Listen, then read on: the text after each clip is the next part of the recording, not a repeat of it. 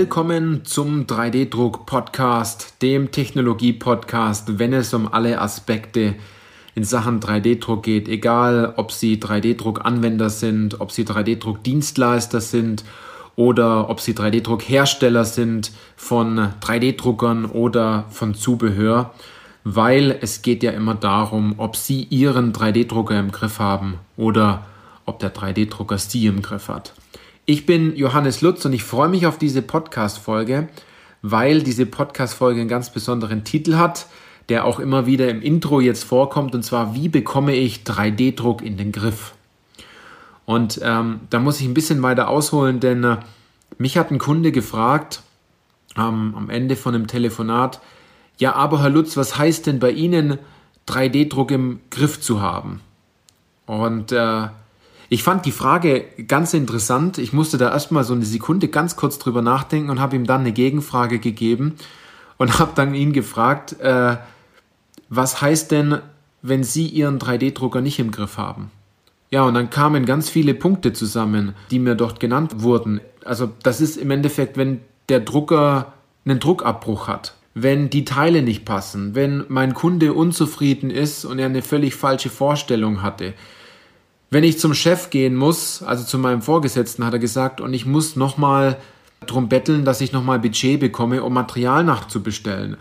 Wenn äh, das Teil, was ich gedruckt habe, dann in der Anwendung dann doch bricht und ähm, wenn ich kein passendes Material für die Anwendung finde und im Endeffekt ist immer alles zu teuer und äh, es sind viel zu hohe Ansprüche, die sozusagen von der anderen Abteilung und von meinem Kunden auf mich zukommen. Und zum Schluss kam ein ganz interessanter Satz und zwar, und ich habe einfach zu wenig Wissen, welcher Parameter was bedeutet und was ich eigentlich tun muss, um überhaupt jedem gerecht zu werden. Und es ist ganz interessant, denn viele dieser Punkte, die mir jetzt dort genannt wurden, haben damit zu tun, dass im Vorfeld, bevor man etwas 3D druckt, falsch gemacht wurde oder nicht richtig geklärt wurde. Und wenn man jetzt darüber nachdenkt, was wäre denn jetzt so ein Punkt, wie man das lösen könnte, dann denkt man vielleicht als allererstes so ins Lean-Management und äh, Produktionsmanagement. Da gibt es diese Technik der 5W, also diese fünfmal die Frage, warum ist etwas passiert?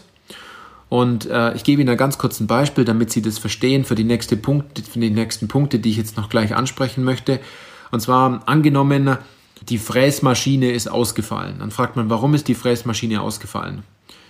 Ja, ähm, weil das Ventil kaputt war. Ja, warum war das Ventil kaputt? Weil die Dichtung undicht geworden ist oder nicht passt. Ja, und warum ist die undicht geworden und warum passt die nicht? Ja, weil eine falsche bestellt wurde. Warum wurde eine falsche bestellt? Ja, weil es immer schnell gehen muss und es hieß, bestell mal eine Dichtung.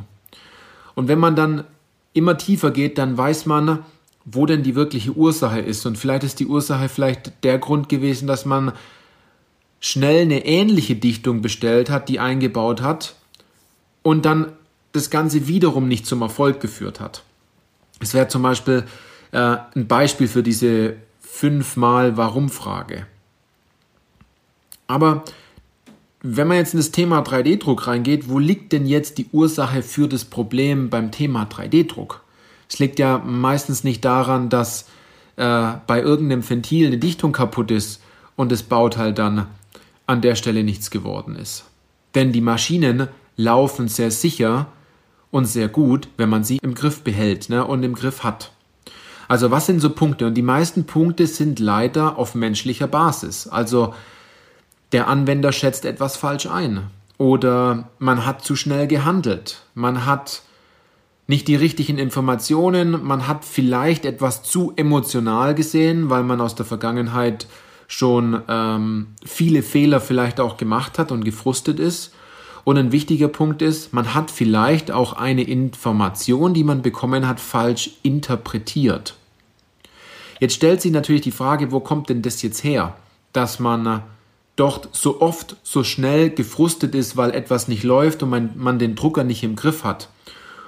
Und ein Grund könnte zum Beispiel sein, dass es gibt bestimmt viele Gründe dafür, aber ein Grund könnte sein, dass man, wenn man im in der additiven Fertigung einen Druckauftrag, einen Fertigungsauftrag losschickt, kann man meistens nicht mehr großartig in den Prozess eingreifen und äh, die Parameter auch nicht mehr großartig verändern, weil wenn man jetzt in die konventionelle Fertigung geht und man hat eine, eine Fräsmaschine vor sich, dann kann man immer die Drehzahl verändern, den Vorschub verändern, dann zum Beispiel das Kühlwasser, um die, die Späne wegzubefördern oder das Material entsprechend zu kühlen. Also man hat viele Möglichkeiten, um etwas äh, noch anzupassen und noch einzugreifen, was bei 3D-Druck meistens nicht ganz funktioniert, weil man ist ja so stark immer in Anführungszeichen gefrustet,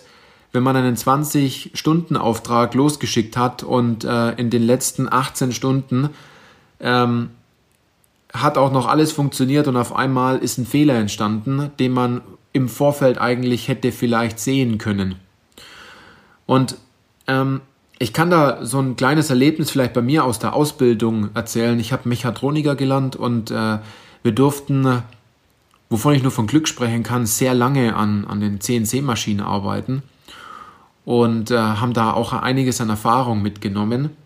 Und unser Ausbilder, dafür bin ich eigentlich sehr dankbar, hat damals genau gesagt, macht euch einen kurzen Arbeitsplan, ähm, geht genau vor, also denkt euch im Kopf, welche Schritte möchtet ihr gehen, wie spannt ihr das Bauteil ein, welche Werkzeuge braucht ihr dazu, legt euch eure Werkzeuge zurecht und ähm, an, an, an eins kann ich mich noch ganz gut erinnern, das war an der Drehmaschine, als er damals dann gesagt hat, ähm, Legt euch eure Drehmeißel genauso hin, damit ihr schnell wechseln könnt.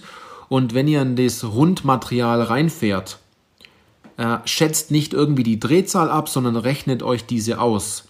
Und wenn ihr mit dem Meißel in das Material hineinfährt, dann schätzt nicht in etwa ab, wie weit ihr fahren dürft äh, von, von den Zehnteln oder auch von den Millimetern, sondern nullt eure Position, fährt dann hinein. Also wir haben damals das, das Drehen und Fräsen noch an ganz konventionellen Maschinen gelernt, ähm, wo man seine Nullpunkte noch setzt, wo es keine digitale Anzeige gibt. Und ähm, das hat im Endeffekt sehr geholfen, keinen Ausschuss zu produzieren und sehr schnell im Fertigen von Teilen zu werden.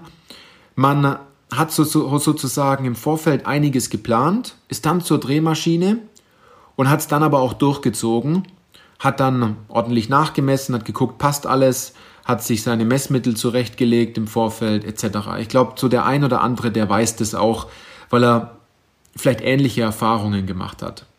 Da fällt mir jetzt eine kurze Anekdote ein. Vielleicht hat mich das auch damals zum Thema 3D-Druck so stark verschlagen. Ähm, wir waren vier Stunden an dieser sehr alten äh, Fräsmaschine und mussten mit einem großen Walzenstirnfräser äh, sehr viel äh, Material abnehmen. Und leider hat der äh, Walzenstirnfräser äh, dieses Vorhaben nicht überlegt, also überlebt, sondern es ist eine Zacke abgebrochen. Wenn man jetzt mal ganz einfach sagt, eine Schneide abgebrochen und der Grund war aber, wir haben das Material nicht ordentlich, ordentlich gespannt, es hat sich verkantet. Vielleicht war es auch, war auch das der Grund, warum ich jetzt die Schnauze vielleicht voll hatte von dem Fräsen und Drehen und dann in die, in die additive Welt gegangen bin. Wer weiß, ich glaube, das weiß keiner so genau. Aber das äh, war eine gute Anekdote, wo wir dann genau wussten, was kann denn die Maschine? Und wir waren natürlich sehr vorsichtig am Anfang. Also, wenn man jetzt nochmal tiefer geht, was zählt denn jetzt dazu, damit man seinen 3D-Drucker oder die additive Fertigung im Griff hat? Und aus unserer Sicht von 3D-Industrie was sich bei einigen unserer Kunden auch sehr gezeigt hat, war, dass man am Anfang dem Kunden oder in dem Fall seinem Kollegen die richtigen Fragen stellt. Und vor allem die Fragen stellt, die wirklich notwendig sind, um ein Ergebnis zu erzielen. Jetzt nicht einfach nur die Datei heranzunehmen und zu sagen, ja, okay, ich druck das Ganze, gebe mich damit zufrieden und danach hat man wieder ein Problem, sondern etwas daran zu ändern, in den Prozess mit einzugreifen, wenn man schon die Möglichkeit hat. Denn wie vorhin gesagt, bei 3D-Druck hat man nur sozusagen einen Schuss, der muss passen. Und wenn man den Druckvorgang gestartet hat, dann gilt das Ganze, was man vorher als Parameter und als Bauteil und als Position etc.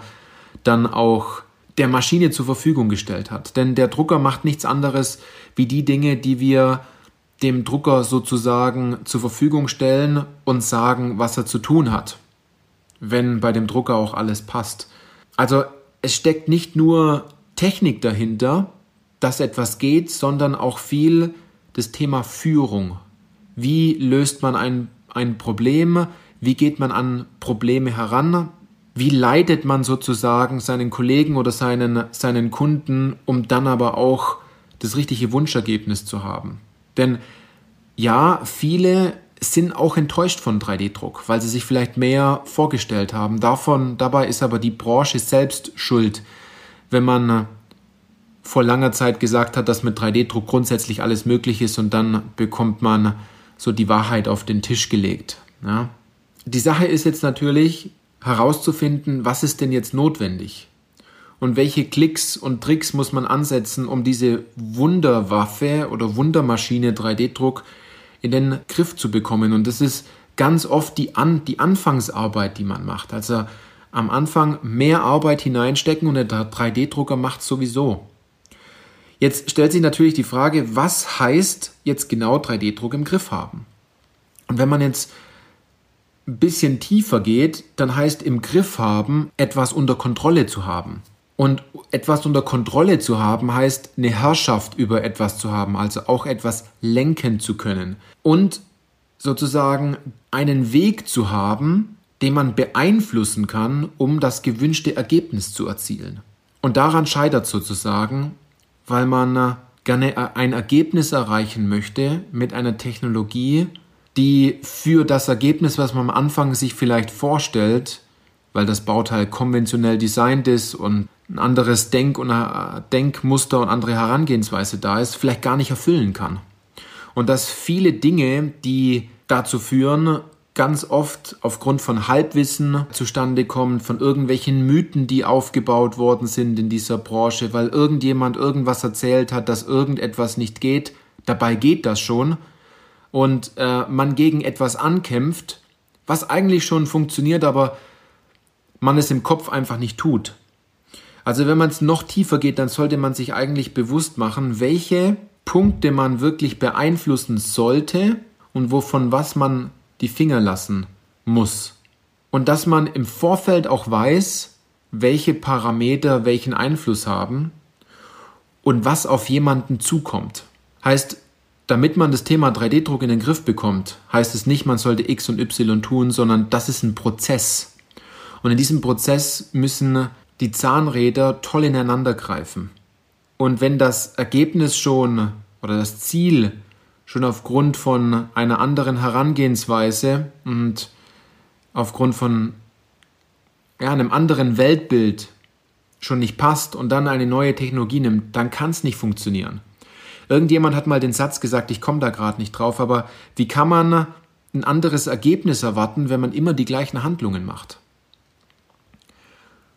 Und vor allem, wenn man eine neue Technologie nutzt und die alten Handlungen dann hineininterpretiert und dann nur etwas versucht zu machen, aber nicht wirklich weiß, wie es geht.